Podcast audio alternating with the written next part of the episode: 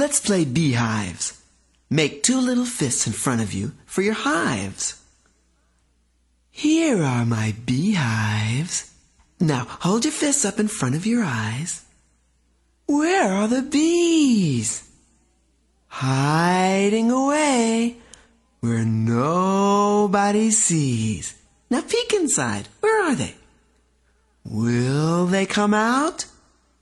Let's open the doors. Now open your fingers one at a time. One, two, three, four. Look out before they tickle you. Okay, let's try it again. Here are my beehives. Where are the bees? Hiding away where nobody sees. Will they come out?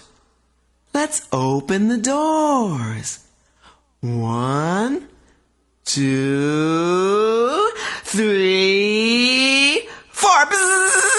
They're tickling me now. 还在为宝宝早教困扰吗？关注公众号“早教学堂”，获取在家早教课程，让宝宝在家就能科学做早教。